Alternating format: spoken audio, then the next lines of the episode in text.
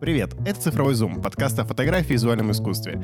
Сегодня в нашей виртуальной студии нахожусь лишь я, человек по имени Евгений Князев, и со мной здесь Оля Драгунова. Всем привет! Мы сегодня вдвоем, потому что Максим все еще в Италии, а вы до сих пор не знаете почему, но об этом чуть-чуть попозже. В этом выпуске мы хотим обсудить э, новости технологий, поговорить немножко про Apple и поделиться нашими личными новостями о том, что сейчас происходит у нас в жизни. Если вам нравится наш подкаст, пожалуйста, зайдите в Apple подкасты и поставьте нам 5 звездочек, напишите хороший отзыв, комментарий в кастбоксе, а еще можно постучаться к нам в личку и сказать все, что вы о нас думаете. Но только не пишите плохое, пожалуйста. Я расстроюсь. Напишите что-нибудь хорошее. Ну, это то, что касается моей лички. А, пожалуйста. Если у вас есть критика, пишите ее мне. А еще у нас есть страничка на сайте patreon.com, где даже не по цене одной чашки кофе, а меньше, вы можете получить доступ как к не вошедшим в выпуск материалам, так к выпускам, которые никуда не вышли. Вместе с этим вы получите доступ в элитный чатик э, патронов подкаста «Цифровой зум». И вот-вот мне должны прислать наши фирменные, красивые открытки с нашими фотографиями, каждую из которых мы подпишем и пришлем вам по почте. Вот такая аналоговая туса. Очень приятно сделать наши открытки. Я сама жду, не дождусь их увидеть. Э, я тоже. Я думаю, кстати, что они уже готовы. Надо потеребить э, типографию просто и зайти к ним.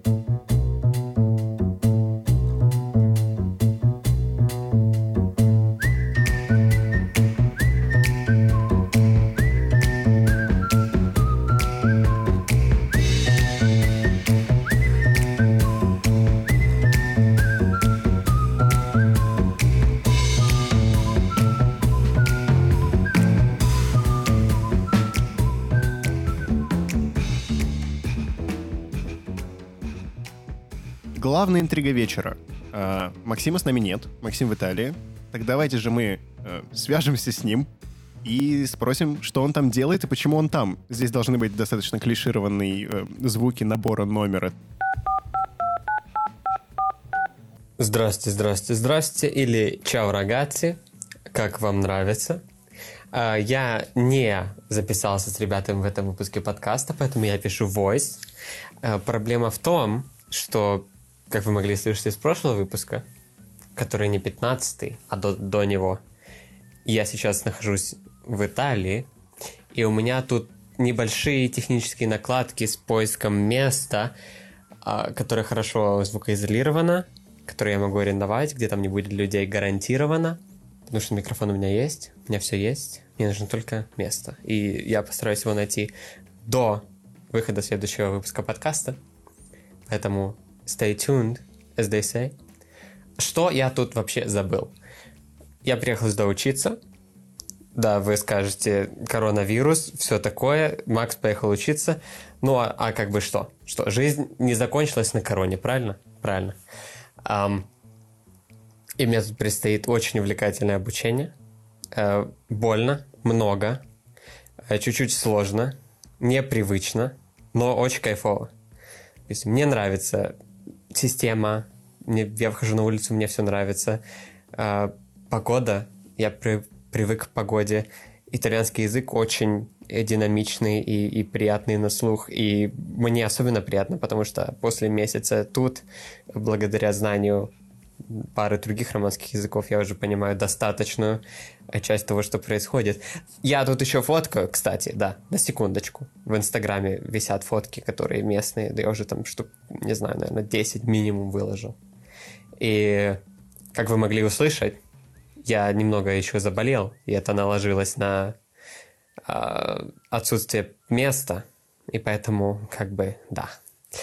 Но it will get better, как говорится. На итальянском я это скажу в следующем выпуске. А пока просто stay tuned, подпишитесь на Инстаграм, там очень много историй с кофе, потому что, а как иначе? И очень много итальянских фоточек постится на ежедневной основе. Чао-чао!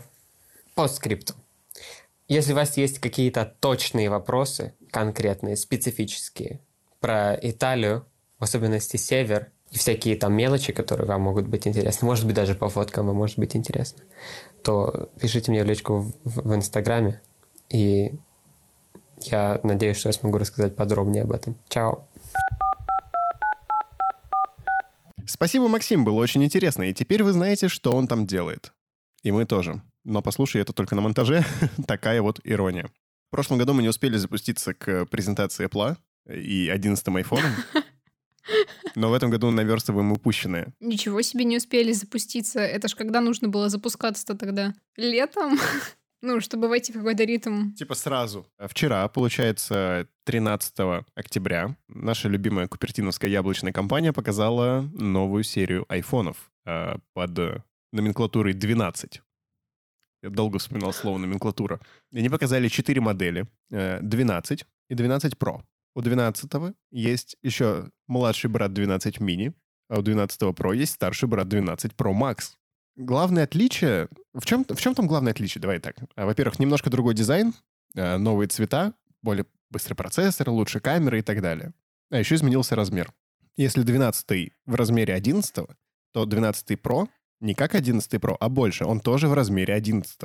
Это, по-моему, ключевое отличие. Я должна признаться, что смотрела новости про эту презентацию левой пяткой условно, и все, что я поняла сейчас, это то, что из всего модельного ряда нового потенциально мне интересен только 12 Pro Max, но как бы он дофига стоит, он очень большой, а если его еще засунуть в ЮАК, то это просто убей, убей лопата какая-то будет, наверное. И вот. Но мне интересно послушать э, твои соображения. Да, давай, наверное, пройдемся по ключевым штукам. Что запомнилось больше всего? Ну, мне, М, естественно, запомнилось, что ф- нормально, ну, что матрица получше в Pro, в Pro Max, что там и камеры получше, и что-то еще там было. Режим новый? Э, не режим, а этот э, RAW, Pro RAW, как вот. А, Apple Pro RAW, да. Они показали новый э, формат, получается, даже RAW изображения, свой собственный плоский, и сказали то, что они договорились с Adobe, договорились э, с Халидом и со всеми, со всеми, со всеми, и что, типа, ребята, все его будут поддерживать сразу из коробки. Это приятно. Показали, кстати, что там, типа, очень клево все тянется из него, и то, что можно из красного пальто сделать э, оранжевое пальто. Вау. Да, достижение фотографии. Да. Ну, в мобильный... Слушай, если это будет самый тянущийся мобильный RAW, почему нет? Вполне Почему себе нет? достижение, да. Тем более он же computational RAW. Мгм. Он собранный, он там умный и все такое. Тем интереснее посмотреть, конечно. Вот это вот прям надо тестить, да. Меня больше всего впечатлило, что у них Эммануэль Любецкий снимал лошадей. Эммануэль, блин, Любецкий. Когда я услышал его голос, и, ну, когда он представился, я такой, а что? Вау. Отсюда следует м, главное изменение в видеокамерах. Айфоны как писали, так и лучше всего до сих пор пишут э, видео среди всех смартфонов. И сейчас они добавили съемку HDR-видео в 12, ну, во, во все модели, во весь модельный ряд, а в 12 Pro Max они добавили 10-битное видео. Или, я, я так и не понял, или везде оно 10-битное, потому что HDR. Больше информации о цвете. Для людей, которые снимают только на iPhone, я думаю, это супер актуально. Давай здесь э, быстренько я затрону технодрочь и битность цвета. Мгм, давай, очень простенько. А, Очень простенько. Смотрите, у вас есть э, 8 бит места под как бы конкретный цвет. Если совсем упрощать, э, это 2 в восьмой степени, то есть 256 оттенков. 256 оттенков — это очень мало. Когда вы добавляете еще 2 бита информации, это уже получается 2 в десятой степени, и у вас есть 1024 оттенка информации. А это, ну, э, из-за чего, например, когда вы увеличиваете насыщенность, у вас небо не будет идти лесенкой, оно будет оставаться плавным, потому что там просто гораздо больше информации именно в оттенках сохранено. И это вау, потому что, например, современных камер Sony э, нету фотокамер, которые могут писать 10-битное видео сразу себе, к себе в тушку, кроме недавно представленной A7S III. Как бы я покупал свой Fujifilm X-T3, потому что оно умеет писать 10-битное видео, еще и как бы 4К 60 кадров в секунду. Забавно, что мой Fujifilm стоил столько же, сколько iPhone 12 Pro Max. Да, это интересный выбор был бы сейчас. Они завезли, наконец-таки, ночной режим в широкоугольную камеру. Ты ждала этого, Оля? Тебе его не хватало? Вот это хороший вопрос. А, Мне кажется, что ночной режим и во фронтальной камере, и в ширике, да везде ночной режим — это хорошо. И довольно обидно, что это программно не, ну, не обновить на 11 Pro. А, Понятно, что маркетинг, э, то все, но, блин, как-то все равно такое. Наверное, обидно не то слово, но, в общем, хотелось бы, чтобы, да, чтобы они как-то не делали это эксклюзивом, но понятно, что это идет в разрез с тем, как э, позиционирует себя компания, как они работают своими продуктами. В отличие от Гугла, который добавил бы В это. целом, да, круто, круто, что теперь все это будет работать вместе, а не по отдельности, потому что а, теперь, если смотреть с позиции возможностей 12 Pro на 11 Pro, ну, типа, ты как бы понимаешь, что старая версия, она такая немножко костыльная, такая тележка, которая едет то на одном колесе, то на другом, вместо того, чтобы ехать дружненько всем вместе. Потому что они добавили еще и ночной режим, ой, ночной, ну как это, да, ночной режим в э, режим портрета. То есть теперь можно снимать... Да. Господи, как, как это плохо. Night мод в внутри портрет мод. Portrait mode. Да, да, да, да, да. А, Наверное, Ну, он называется режим ночной портрет, если говорить по-русски. Но мы не умеем. а. Да. Синий цвет клевый. Что ты скажешь с А, позиции своего зеленого? Мне нравится синенький цвет. Мне и зеленый нравится, и синий клевый. А мне, наверное, больше интересен не цвет, потому что я все равно больше времени телефон в чехле таскаю. Мне сами камеры интересны. Блин, конечно, я помню, но, но знаешь, если сравнить э, мои прошлогодние ощущения, когда я сидела с 10R и когда вышел 11 Pro, я поняла, что вот мне нужен этот смартфон, вот во что бы то ни стало, он мне нужен. Я Мгм. хочу его, я хочу снимать на него. А сейчас я ничего такого не чувствую, ну, вроде нормально, как бы, и так нормально. Надо посчитать, стоит ли переплачивать за новый телефон, учитывая, что я а, из-за пандемии как-то существенно меньше передвигаюсь, существенно меньше фотографирую, и как-то это поспокойнее стало. Неожиданно. Я очень рассчитывал, что 12 мини будет э, сильно дешевле, потому что, ну, он, Хм. типа, маленький и клевый, и я, на самом деле, если рассматривать из новых айфонов, он мне больше всего запал в душу, потому что он по размерам э, меньше, чем моя семерка, но он весь такой рубленый, классненький, и у него ширик вот есть. можешь мне объяснить, в чем прикол малень... ну, вот любви к маленьким телефонам? Это ностальгия? Во-первых, чтобы он удобно помещался в руку, потому что, как было в рекламе iPhone 5, телефон должен быть отсюда вот до сюда. Я показываю на нижнюю часть ладони, к верхней части ладони. Помнишь такую рекламу? Нет. Нет? А, ну ладно. Я прик- Я поняла, поняла. Короче, я прикреплю ссылочку на эту рекламу. Тогда начался бум э, фаблетов, если вы помните еще такое слово. И все Android-смартфоны были, ну, большими. Здоровенные. Да, и Мгм. тогда вышел iPhone 5, который был, ну, типа, сильно меньше, чем все остальное. И Мгм. iPhone 5 это был самый маленький флагман, который есть. В принципе, э, и в современные айфоны, типа, тот же обычный 11 это все равно, он, он очень маленький в сравнении с остальными флагманами. Обычно 11 6.1 это... Нет, там Не 5, очень 5,8. маленький. Там 5,8. Он меньше, А, чем да? 10R у тебя был, и тоньше. А, В этом-то и прикол, то что он, ну, он достаточно небольшой по сравнению со всем остальным. Новый мини, получается, как бы на топовом железе с неплохими камерами, там, с ночным режимом. Ну и, понятное дело, это iPhone, это 5G, это экосистема, у меня есть много плоской техники и так далее. Я хотел сказать фразу, которую ты вот э, поняла бы, потому что ты, например, сидишь и ограничиваешь себе экранное время в Инстаграме и так далее, да? Очень маленький экран на айфоне, э, на- на- ну, на нем не так удобно просматривать контент. Ты меньше увлекаешься, потому что тебя там не проваливает в экран. Мгм. И если ты хочешь... Ну, я, я не знаю, я просто за последнее время, после переезда и некоторых других изменений в моей жизни, я привык смотреть сериалы на телевизоре, на 55-дюймовом 4К телевизоре, который у меня теперь есть. Мгм. Мне нравится. Я с, там, не знаю, сижу и монтирую видео, обрабатываю фотографии на своем 27-дюймовом мониторе. И Мгм. как-то вот эти штуки у меня, вот, ну, как бы, большой, большой, большой экран, если он нужен, или там MacBook э, с откалиброванным хорошим экраном. Я, я, я же перестал снимать на iPhone вообще. Я тут заметил, я недавно выложил какую-то фотографию с телефона, а потом пролистал свою ленту в Инстаграм и понял, то, что я не выкладывал фотографии с телефона с апреля. То есть там почти 4 месяца прошло. Да, При интересно. этом я стал настолько много снимать на камеру и на дрон. Ну вот, когда у меня был проект, я очень много летал. А сейчас я практически все снимаю на фу. А, небольшой, нем- немножко вникнул с э, факт, факт-чекингом. А, у 11 все-таки 6.1 диагональка, у 11 Pro 5.7. Да, да, да, да, да. Я- а, ты про это говорила.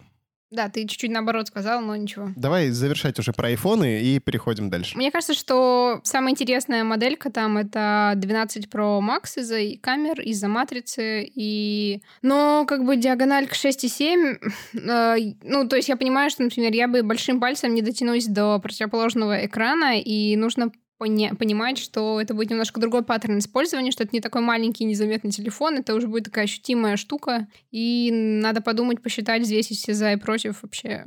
Вот, э, просто сейчас кажется, что э, мне вполне хватает э, моего текущего айфона, у меня нет вот этой какого-то дикого стремления резко все взять и поменять. Вроде бы и так нормально, но можно бы присматриваться, посмотреть, подумать, что Вот как. на самом деле забавно то, что ты с 11 Pro не чувствуешь такого разрыва. Потому что я вчера смотрел презентацию, и я с каждым новым айфоном орал все громче, потому что у меня iPhone 7, и я такой... «А! Там есть ночной режим в селфи-камере. Я не пользуюсь селфи-камерой вообще. Вот я сейчас, мы только с тобой общаемся, это единственные моменты, когда я пользуюсь Да. селфи-камерой. Или там типа, вау, широкоугольный объектив. Мне, я настолько далек от всего этого, я как э, true старик э, сижу на старых технологиях э, с розовым седьмым айфоном, что для меня это все кажется вообще космосом каким-то. Типа, господи, 5G, серьезно? Да, я понимаю. А, Действительно, мне, мне очень нравится, как ребята работают с презентациями и с подачей. О, да, новые смысле, вот огонь. действительно, когда ты, когда ты смотришь, э, ну, ты действительно все это хочешь, действительно выглядит клево. Просто вот сейчас у меня есть ну, опыт, э, когда я действительно купила флагман. Мне было очень с ним удобно. Но а, я понимаю, что какие-то мои ожидания, может быть, не оправдались, какие-то оправдались. И что бежать сломя голову, отдавать э, деньги за новую модель, ну, это не совсем то, что мне сейчас подходит. А, по разным причинам. Давай так, не просто деньги, а типа э, iPhone, который ты хочешь, он стоил бы где-то 130-140 тысяч рублей. По-моему, около 120. Ну, Pro Max, типа, гигов на 256 стоит, по-моему, 130. а- А, да, да, да, да, я же обычно смотрела, наверное, да. Да, это дорого довольно. Просто за 130 тысяч А, рублей... С курсом рубля тут сильно не пожировать, да. Да, это такой ценник для телефона, по-моему... Я, я не знаю, я до сих пор живу в том мире, когда можно было айфоны по там 30 тысяч покупать. Мне так больно смотреть на это, на все. Ну, да, я просто нахожусь в ситуации, когда бы и комп, знаешь, поменять, и э, у меня же теперь есть м- камера малышок, может быть, для камеры малышка что-нибудь прикупить. Ну, то есть, как бы, вариативность есть. А можно, можно я задам тебе провокационный вопрос? Давай. Ты тоже хочешь MacBook 16? Я хотела его. В общем, мне нравится, как он выглядит, и мне нравятся характеристики, и точно хочется что-то поменять, но не уверена, что именно на него. То есть, с другой стороны, меня смущают э, проблемы с клавиатурами во всех промежуточных версиях до 16. То есть вот все, ну, как бы, все закончилось вот, М, я все было понял. хорошо на Мгм. 2015 годе на прошках, и вот сейчас на прошке 16. А вот все эти промежуточные версии с возможными про- проблемами, траблами с бабочкой, вот это, это не нравится. Не, ну, но при этом, опять же, хорошая версия 16 стоит довольно дорого. И нужно подумать, а, как бы, как вообще, что... В принципе, ми- минимально нормальная версия 16-го MacBook стоит 230, 240, я не помню сколько. Чтобы у тебя был хотя бы 1 терабайт SSD и... Ну там, да, конечно. i9, кажется, процессор. Ох. Вот, поэтому... э, Поэтому хотелось бы, конечно, э, ЗП в валюте, и чтобы это пос- посвободнее было со всеми этими делами. То есть я, я хочу, но надо, да, надо посмотреть. Это в любом случае 2500 долларов. Пока, пока что прошка работает, это старенькая. Я тут недавно залез на архив.орг и Мгм. открыл сайт Apple 2010 года. Это будет удивительно, но 15-17 дюймов... Тогда еще были 17-дюймовые макбуки, помнишь, да? Да, я Прошки. помню. Только прошки, кстати, были 17-дюймовыми. Ну, конечно. Они тогда стоили те же две там с чем-то тысячи долларов. К- кажется, вот новый 16-дюймовый э, MacBook начинается от 2400 долларов. 10 лет назад 15-дюймовый MacBook начинался от 2300 долларов. Они за 10 лет практически не изменили цену. Ну, э, как бы цена растет только ис- исключительно за счет инфляции. Да, это интересное Это наблюдение. к слову о жадных Apple. Да, я думаю, что это не Apple жадные, а рубль А хрупок. курс рубля. Да. Поэтому, как бы, на, на Apple не могу грешить. Ну, хорошо, а, единственное, на что я могу за них попенять, это за отсутствие апдейтов для облад- обладателей 11 Pro. Погоди, знаешь что? Знаешь, за что их можно пнуть действительно? За что? Камера в 12 Pro Max лучше, чем камера в 12 Pro. М, Такого не было со времен iPhone 6s. Да, да, да. И то на айфонах 6 и 6s плюс версиях была оптическая стабилизация ну, на камере. И это было единственное отличие их. На 6s плюс, кажется, был еще плюс один ги- гиг оперативки, но это все равно все было забагованная хрень. Ну Вот э, хороший телевик всегда привлекает. А, а, Если как бы снимать только на, ну, преимущественно снимать на телефон, то иметь хороший телевик это здорово. А с Да, новыми плюшками так согласен. тем более.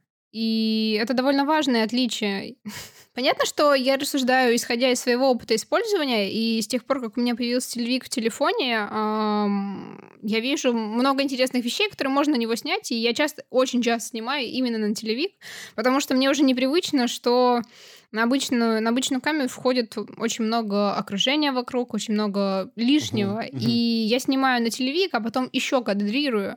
И это, ну, это, это, это то, что мне нравится в моем сценарии Ну, то есть ты совсем э, убираешь контекст у фотографии. Да, да. Ну, то есть это то, о чем мы обсуждали, что хорошая фотография, она почти всегда она вырвана из контекста. Ты не видишь что-то вокруг, ты видишь э, очень частный случай. Очень частный случай э, чего-то, да, окружения. есть такое. А, И это важное отличие, но я знаю, что это мой сценарий использования, и есть люди, которые вообще там телевик не включают, и им по барабану, что там у него, насколько Мгм. сильно он приблизит, насколько светло там все будет, и им там вот достаточно ультраширика, как второй альтернативы, просто чтобы было с чем поразвлекаться. А, Для меня удивительно это, но я знаю, что такие мнения тоже есть, поэтому тут как бы уже каждый выбрал бы, исходя из своих потребностей. Я помню, я мечтал, чтобы в обычном 11 айфоне был э, телевик второй камерой. Я, я прям побежал бы за ним сразу. Да, я тоже хотела этого. Мне этот ультраширик, если честно, ну вот, ну вообще, ну он, это прикольно, но Хочу ультраширик. А, кстати, э, если я захочу ультраширик, у меня есть Xiaomi И. в общем, если подытожить, то да, действительно было бы здорово, если бы в одиннадцатом был телевик вместо ультраширика. Но я уже много раз, мне кажется, об этом говорила, так что...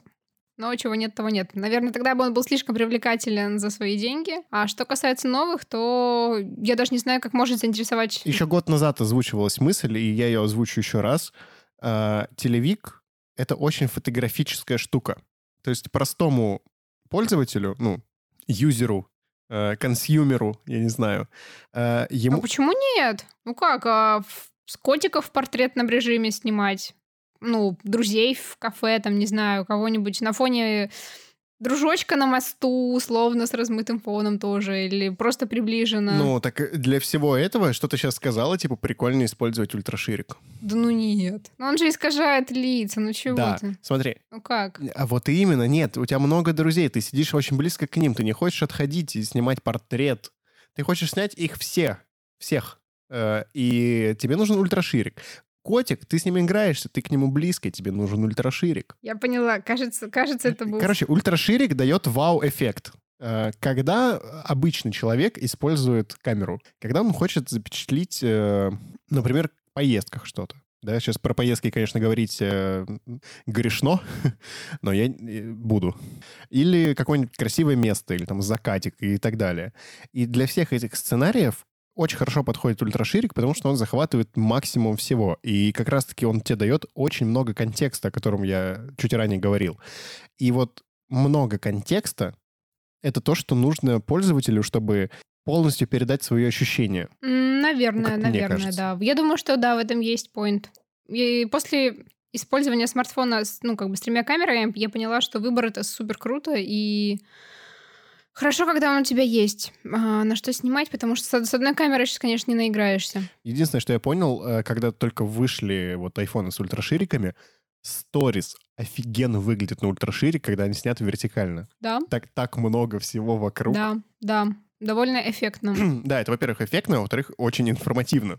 Очень долго мы про айфоны, на самом деле, очень долго, действительно. Тема такая, что нельзя про ней, по ней быстро пройтись. Неравнодушная все-таки. Все-таки еблодрочеры, айфоны-боги, яблочное пюре головного мозга, э, яблочные рабы. А, да, да.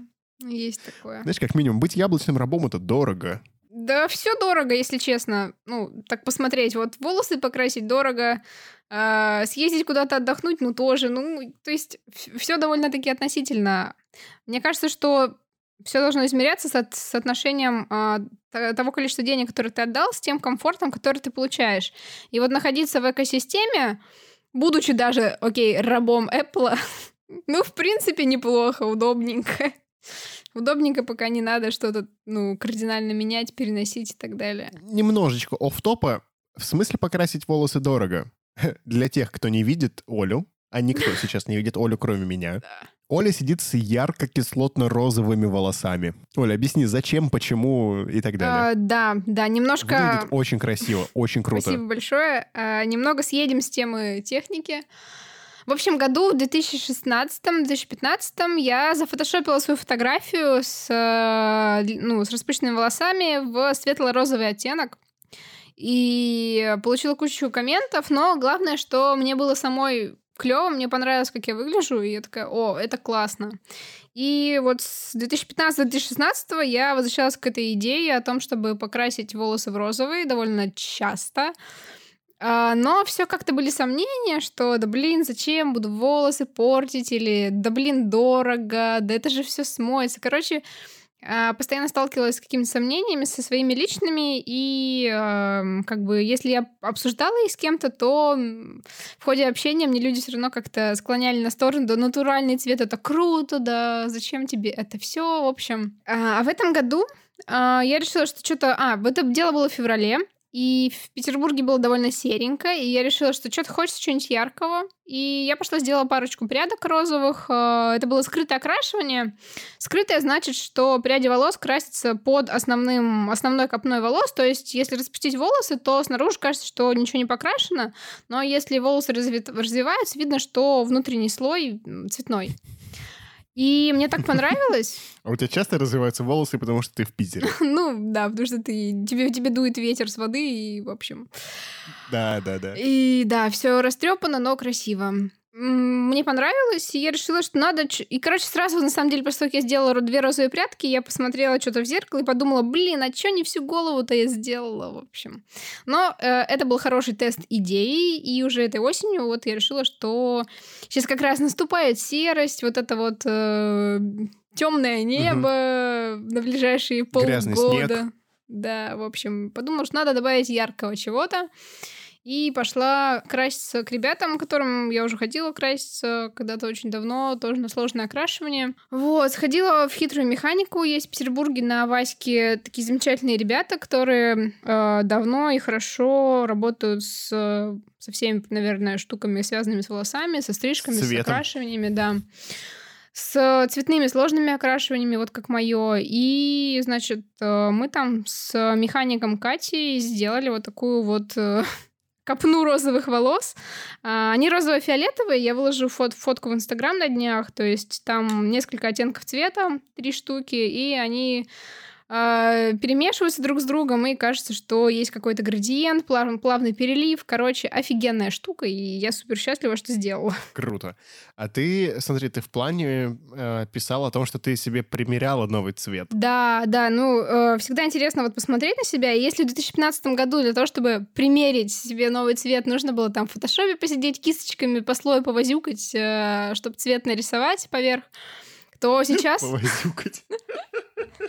То сейчас все это очень просто делается. Можно загрузить свое селфи в Lens, например, э, и в приложении для обработки фотографий там есть покраска цвета, там несколько цветов доступно. Есть маски в Инстаграме, а, которые тоже красят твои, твои, твои волосы в несколько оттенков. То есть и это только те два способа, которых я знаю. Я уверена, что сейчас в куче приложений есть определение волос автоматическое и перекраска в любой цвет, какой ты там на пипетке тыкнешь. Поэтому сейчас этим намного проще. Я думаю, еще такое есть точно в Пиксарте, и я думаю, что есть типа отдельное приложение специально для этого. Вот, э, вот приложение специально для этого я искала, и они все какие-то были кривенькие. А э, в приложения, которые уже основаны именно там на ретуши лица, на какой-то коррекции, они лучше под это заточены, потому что они и так уже автоматически определяют твои части лица, и волосы, соответственно, тоже, потому что, ну, система работы та же самая. И поэтому отдельный инструмент чисто для перекраски волос хороший. У меня, по крайней мере, не нашлось найти, ну, не получилось найти, я искала в приложениях в App Store. Поэтому вот, ну, Лэнса, привет. Было бы круто, если бы какой-нибудь производитель красок для волос сделал такое приложение или заколабился с Лэнсой, например, и то есть ты в Лэнсе выбираешь себе цвет волос, и тебе сразу же плашечка снизу о том, что о, вы можете купить это за 9,99 на Амазоне. Да, слушай, прикольно, прикольно. Ну, насчет купить не знаю, ну, потому что здесь все-таки речь про процесс.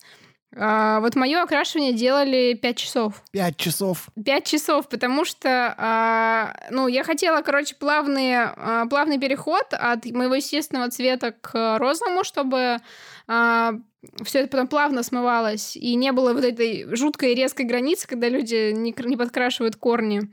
А, чтобы покрасить волосы в цветной оттенок, нужно их сначала обесцветить. Соответственно, это все начесывается, делится на отдельные прядки, обесцвечивается, смывается, потом тонируется в холодный подтон, а, чтобы ну, не было желтизны в оттенке цветной уже краски сверху. И после тонирования только тебя закрашивают в несколько оттенков. Короче, реально 5 часов. Ну, это было клево, и на самом деле я, я надышалась химозой, и я очень счастлива была. Похоже на, в принципе, на печать. Да. Теперь мне интересно, э, у них у них палетки в цмике идут, ну, волосы, они в они цмиком определяются или, или нет? Слушай, я не знаю, я не знаю, я не спрашивала, но мне кажется, там, св... там, там, своя, там своя система, потому что нужно соотнести количество ну, вот, химии, которая требуется, с желаемым оттенком, определить степень осветления, потому что, ну, э, там, э, в зависимости от того, каким образом там осветляют волосы, там э, есть максимальное количество ступеней осветления, то есть один состав там 3 ступени условно, другой 6-9 ступеней до выбеленного максимально оттенка. И то есть, чтобы у тебя цветной цвет хорошо лег, тебе нужно там, ну, как бы хорошо так осветлиться. Цветной цвет. Да. Короче, столько нюансов. Такое восхищение, на самом деле, мне очень понравилось. Рекомендую всем покрасить волосы в розовый. Выглядит супер. Выглядит супер, но на самом деле месяца, ну, месяца полтора, наверное, будет этот яркий цвет. Ну, то есть он э, розовый, самый быстро смывающийся цвета — это розовый и желтый, как я узнала. Вот, то есть они... Вот я думаю, что я рассчитываю на месяца полтора, наверное, цвета, а потом все это я превращусь в блондинку, видимо. Прочитав книгу живая цифра, вы можете догадаться, почему желтый цвет очень быстро смывается. Блин, ты прав. Потому что э, максимально насыщенный в светлой области. Это интересно. Правда, я не знаю, связано ли это с волосами. Думаю, что связано. Я думаю, Круто. связано, да. Потому что, чтобы тебя покрасить в желтый, чтобы ты прям желтая угу. была, он должен быть достаточно светлым. А если он светлый, то он быстрее смывается. Я не знаю, как это работает на волосах, но я уверен, то, что если он светлый, то он быстрее смывается. Блин, да, это похоже на правду. У тебя типа меньше, у тебя меньше пигмента. Слушай, интересно, просто. надо покопать. Вот так я, вот так я и вернул разговор к фотографии. Развернул на 180 градусов, и сейчас разверну его еще примерно на 90, потому что я начал очень активно снимать видео. И причем даже не просто видео, а видео-подкасты. И это оказалось... Это мы не про наш подкаст. Да, я снимаю подкасты, которые... Э, видео-подкасты, которые пишутся в двух дорожках. Э, в студии, в которой мы неоднократно уже записывали цифровой зум, и я записывался там с Сашей Головиным в подкасте «Критмыш», куда меня недавно позвали. Обязательно послушайте выпуск, он очень интересный. Он тоже про фальсификацию, как выходил у нас, но мы там с Сашей спорим, потому что он э, человек наук, не очень хорошо разбирается в фотографии, э, от чего интереснее, что он не... У, него не замылен глаз и сознание нашими э, какими-то клише, стереотипами и прочими фотографическими штуками. Что я открыл для себя в видео? Э, я всегда хотел снимать видео, и вот у меня есть такая возможность, и я это активно делаю. Э, несколько моментов.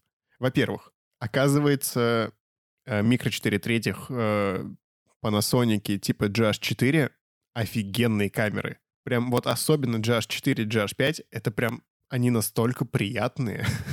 Именно они настолько выглядят и, ну, в смысле, по возможностям, как профессиональный инструмент, то количество кодеков и форматов, в которых можно писать на них, то удобство использования, то, что они пишут видео по три часа и так далее, э, они безумно приятные. Просто я когда-то пробовал G90, причем предпродажный образец, и он мне настолько не понравился, что я просто поставил огромный жирный крест на всей микре и никогда даже о ней не задумывался. Здесь мне пришлось снимать, потому что видеоподкасты достаточно длительная, ну, э, по времени штука, тебе нужна камера, которая, во-первых, э, все это снимет э, без э, остановок, то есть mm-hmm. без деления файлов там по полчаса по 4 гигабайта, а, а это умеет только Panasonic и Sony.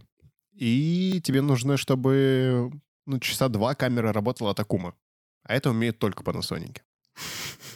Я прям как бы задумался для подобных штук э, купить что-нибудь подобное. Э, вот. А второе, что я понял, Э, о чем я догадывался, и я знал, и все мои потуги в видео как бы уже затрагивали эту тему, но сейчас я прям понял, что это офигенно удобный инструмент, это вектороскопы и вейформы в видео. Потому что в фотографии в там, обычном Lightroom или в Capture One, в RPP и так далее, даже в Photoshop мы привыкли к обычной гистограмме. И если ты хочешь узнать э, цветояркостную характеристику твоей фотографии, ты смотришь на гистограмму. Мгм. Гистограммы на самом деле показывают очень мало. Чё- У меня была проблема. Мне нужно было сматчить, э, привести к единому виду несколько камер. Это были абсолютно разные камеры. Это был Canon, Fujifilm и Panasonic. Картинка на них отличается очень сильно. И мне надо было хотя бы восстановить э, контраст и насыщенность. Э, я долго сидел и пытался сделать это на глаз, что Никто так не делайте, пожалуйста. Но в любом видеоредакторе, в Премьере, в Final Cut, в DaVinci и так далее, есть специализированные инструменты для этого. Есть вейформы и вектороскопы. Вектороскоп — это такой кружочек, который показывает насыщенность. Вы представляете себе цветовой круг. И от него отходит как бы облако цвета, и чем как бы оно дальше к краям, тем более насыщенный этот цвет. Вообразите себе. Я уверена, вы справитесь. Закройте глаза. Вообразите себе цветовой круг. А- а- Обожаю. Самое прикольное в вектороскопе, там есть линия идеального скинтона. Потому что, э, возможно, мы, вы не знали, но видеопроизводство — это самое самая толерантная штука на свете, потому что цвет кожи у всех одинаковый. У людей отличается яркость. Оу, ничего себе. Я не думала об этом в таком ключе. Э, О том, что это толерантная штука. Нет, про яркость. И это очень хорошо видно на вектороскопе и на вейформах. Потому что вейформы — это такие, типа, очень красивые штуки, особенно когда ты запускаешь видео, и они так красиво скачут, что это невозможно. По ним можно очень точно настроить э, точку черного и точку белого, причем в процентах и э, с разных камер. Э, Гистограмма как бы берет тебе всю фотографию, сжимает ее и показывает вот, ну, полностью как бы ее спектр. Вейформ Мгм. показывает, э, в каком месте у тебя ярче, а в каком месте темнее. То есть это, она выглядит как гистограмма, но такая очень... Она сразу весь промежуток видео берет? Я, я сейчас объясню. Представьте себе обычную гистограмму, в которой... э, И фотографию, в которой вот посередине яркий фонарь. И вот в месте, где у вас яркий фонарь, на гистограмме, как бы по центру нее будет, э, ну, наверх очень большой подъем именно графика. Мгм. А, она Waveform работает с горизонтальной плоскостью видео или фотографии, а высотой определяется яркость. А в гистограмме э, по оси X лежит не изображение, а участки от темного к светлому. Мгм.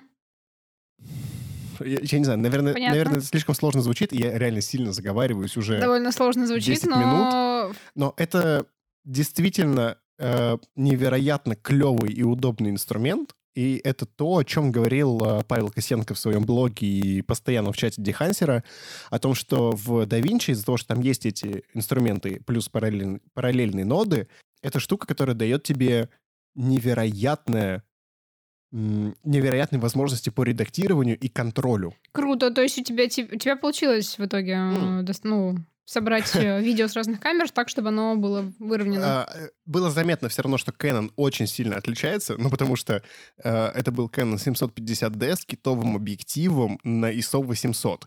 Он шумит как тварь, у него вообще нет цвета, и, и он, ну, и он, и он очень мыльный.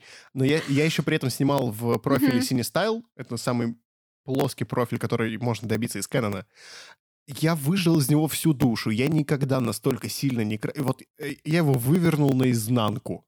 Я, я никогда так сильно не издевался над материалом с Кэнона, как вот э, на покраске видеоподкаста, чтобы он хоть как-то походил на Fujifilm. Ох, где-то где сейчас заплакал один Кэнон. Ну, извините, пожалуйста. Старые кропы, да, они ничего не могут. Что есть, то есть, да.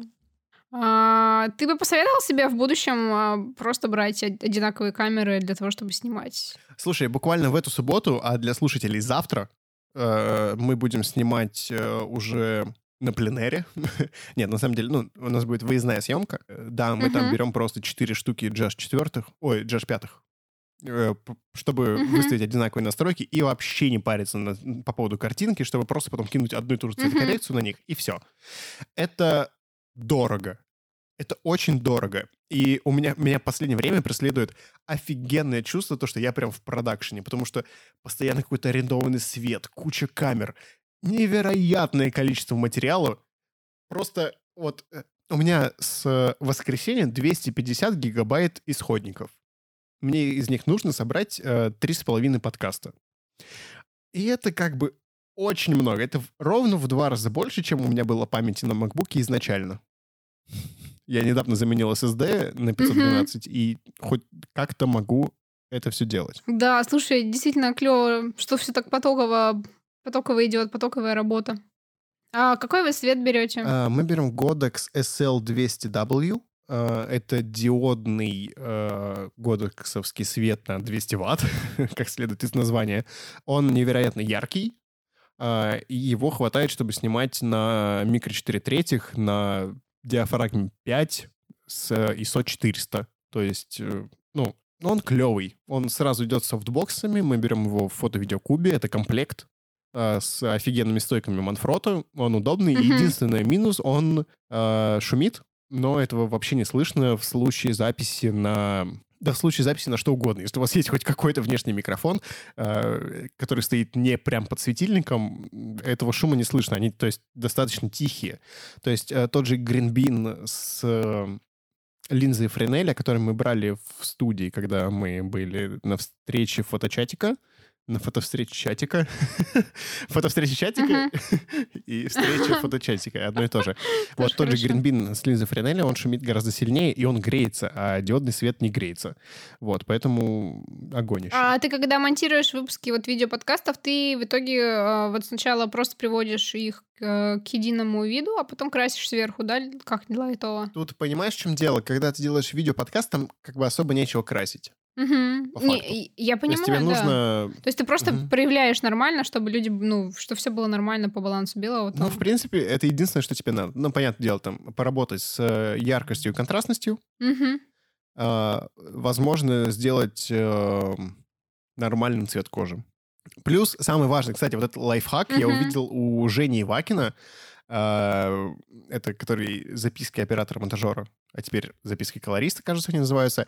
Угу офигенный лайфхак, если вы красите видео, а возможно даже и фото, а последним, э, последней корректировкой всегда делайте такую штуку. Вы берете темные участки и выводите их насыщенность в минус. Берете светлые участки и выводите их насыщенность в минус. Это позволяет избавиться от паразитного цвета в тенях и светах.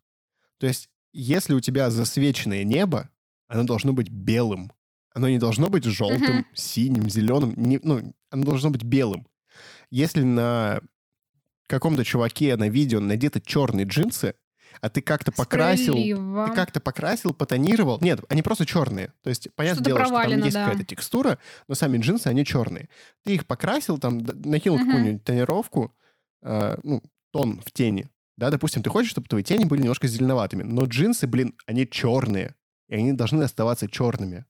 Uh-huh. Или там какой-то, я не знаю, там какой-нибудь коридор, и у тебя там тень в конце это позволяет быть цвету чистым. И нету вот этого, знаешь, дурацкого эффекта выцветания, и нету дурацкого эффекта фильтра Нэшвилл в Инстаграме, когда у тебя типа синие тени. Да, да, да, да, дешев, дешевые пленки, да, Ну, плохой... плохой. э, Ну вот, плохо сделанного фильтра пленки. Слушай, а можно будет найти а, исходный пост у, ну, у него на канале, чтобы ссылку прикрепить?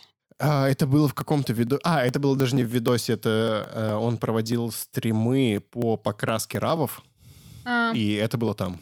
окей, окей. Поэтому, к сожалению, нет. Ладно. Это, это Да, просто это такой Мгм. э, колори- лайфхак колористов, о котором почему-то не говорят вслух. Хорошо, что есть Женя, который говорит это вслух.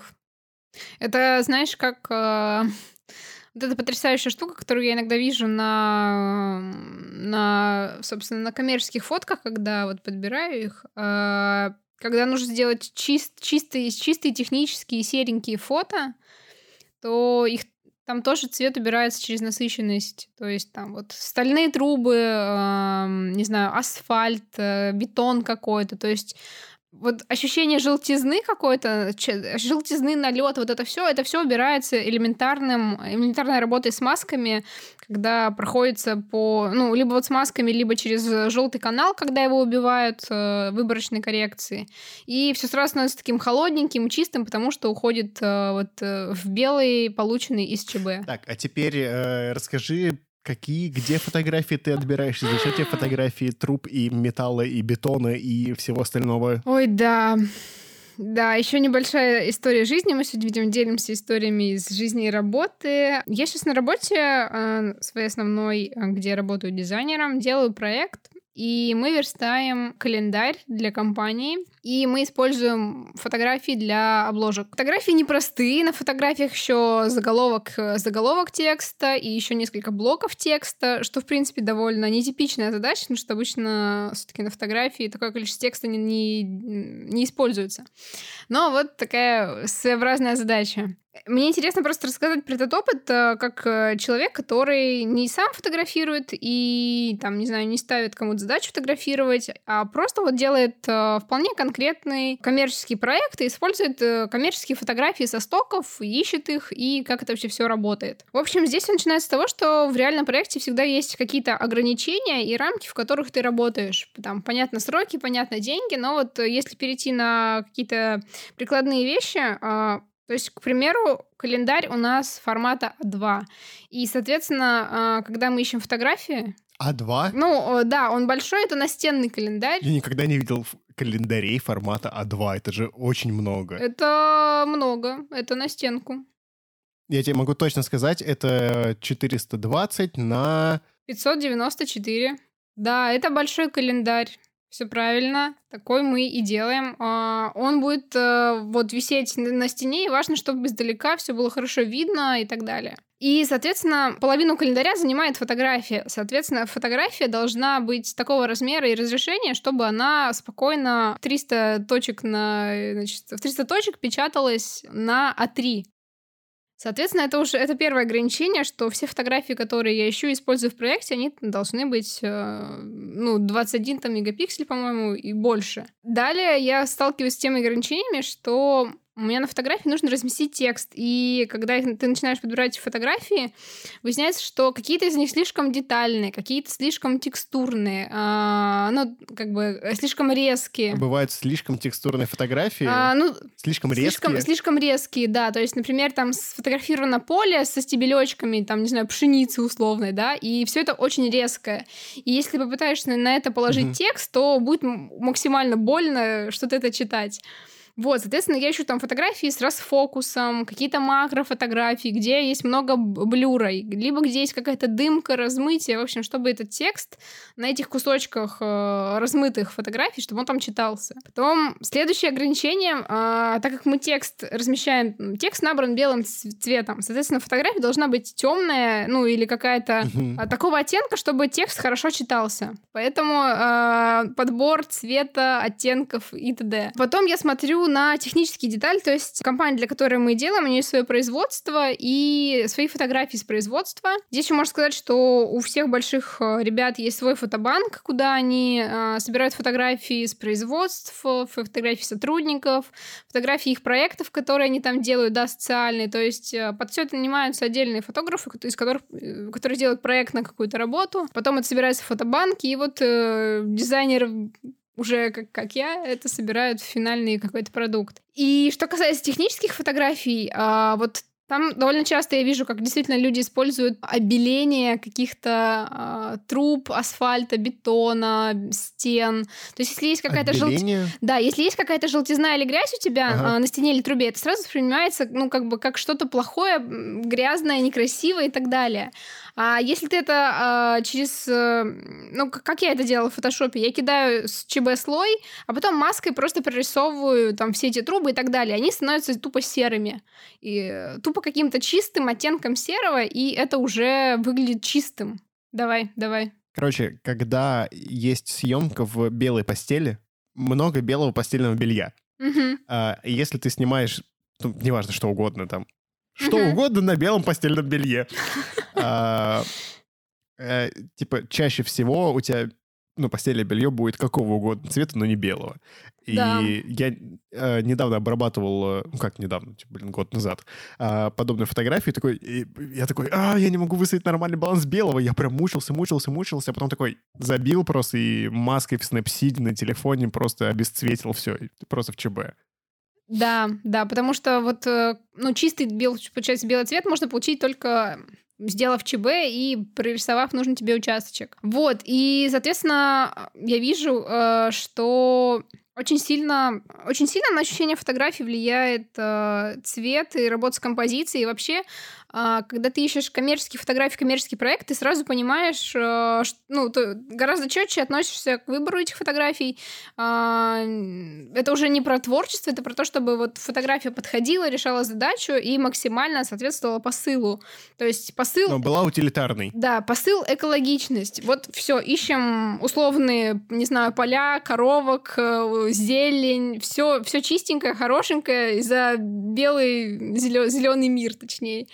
А, есть посыл технологичность, красивые там трубы, э, ну, помещения заводские, Industrial. чистые обязательно, да, то есть... Э, промышленные. Да, угу. да, да, да. И я смотрю, э, что это, это очень интересный процесс, и по фотографиям всегда видно, как бы, насколько человек хорошо их снимает. То есть там у хороших фотографий у них нет вот э, насыщенного неба какого-то, нет борща с цветами. То есть все такое немножко приглушенное, то есть такие сдержанные оттенки, но все чистенько. Э, гармоничное. Да, никакого, ну, никакого лишнего мусора в кадре нет. Uh-huh, Видно, что там, где надо, люди снимают там на портретник, там, где надо, наш ширик снимают, чтобы все вошло. То есть используйте технику четко под свою задачу. И это очень сильно видно, и это очень чувствуется. Э, и получается, техника обоснована сюжетом, а не наоборот. Да, выбор, выбор всегда обоснован, и ты всегда понимаешь, там, почему человек вот угу. так снял, потому что ему нужно было показать масштабность, там, как, э, ракурса угу. какого-нибудь зернохранилища, то есть масштабность показать. Это все очень круто работает. И, блин, я просто, ну, посмотрела на это со стороны со стороны человека, который потом смотрит и отбирает, и смотрит огромное количество фотографий, чтобы выбрать подходящую. И, ну, как бы поняла, что это интересная работа с ограничениями, что здесь нельзя сказать, что я так снял, я так вижу, потому что, ну, как бы, чувак, окей, ты так видишь, но это не подходит, это не работает, это не очень хорошо. У нас сейчас такие фотографии тоже есть. Например, мы что-то не можем выбрать с фотобанка и ищем на стоках, ну, просто потому что, ну, где-то там человек, не знаю, а, на хороших фотографиях тоже видно, что там человек все выровнял, а, кадрировал, покрасил угу. аккуратненько, где надо сделал порезче, где надо подразмыл, может быть, но глобально это как бы хорошие такие работы. И сразу чувствую, что хороших фотографов это не нужны, да, не только для... Ну, то есть, что это не про творчество, а про решение конкретной задачи, и это интересно. И да, я вспомнила еще один нюанс. Для того, чтобы мы напечатали календарь, нам нужно, чтобы был э, запас у фотографии э, определенный под обрезку, потому что лист печатный будет обрезаться, когда они будут собираться все вместе, и нам нужно закладывать на это несколько миллиметров. И вот у меня это, у меня в проекте были, например, такие фотографии, где человек снят практически впритык к краю, mm. и получается у меня нет этого запаса по миллиметрам, и мне нужно либо ставить человека в край и срезать ему голову тогда, либо использовать другое фото, а, и другого фото условно нет, и нужно искать что-то альтернативное, то есть... А ты не пробовала с помощью каких-нибудь нейросетей там и так далее немножко расширять фотографии? Слушай, я пробовала так вручную делать, а с нейросетями нет, не пробовала. Я не знаю, существуют ли нормальные алгоритмы по расширению, но условный Snapseed умеет немножко расширять фотографию, если там однородный фон. Да, он, он умеет. Если там однородный фон, то он... Он умеет, если однородный да. фон. Ну вот...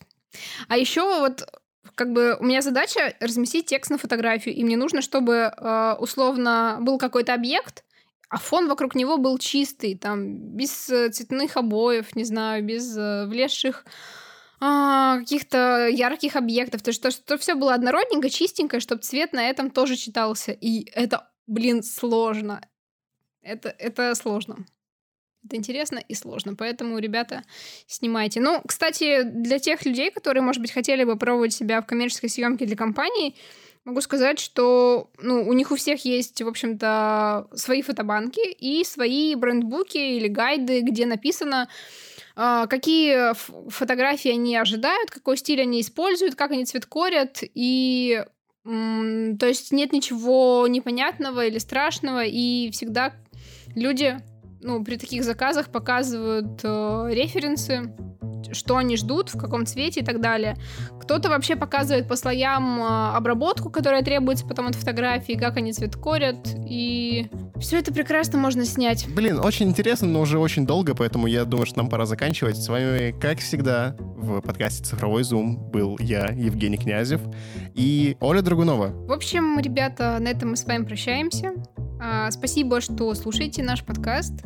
Обязательно пишите нам свой фидбэк или свои вопросы, если они у вас есть. Э, ставьте нам звездочки в Apple подкастах или в любом другом а, подкастоприемнике, где вы нас слушаете. Так нас смогут найти новые слушатели и узнать что-нибудь новое интересное для себя.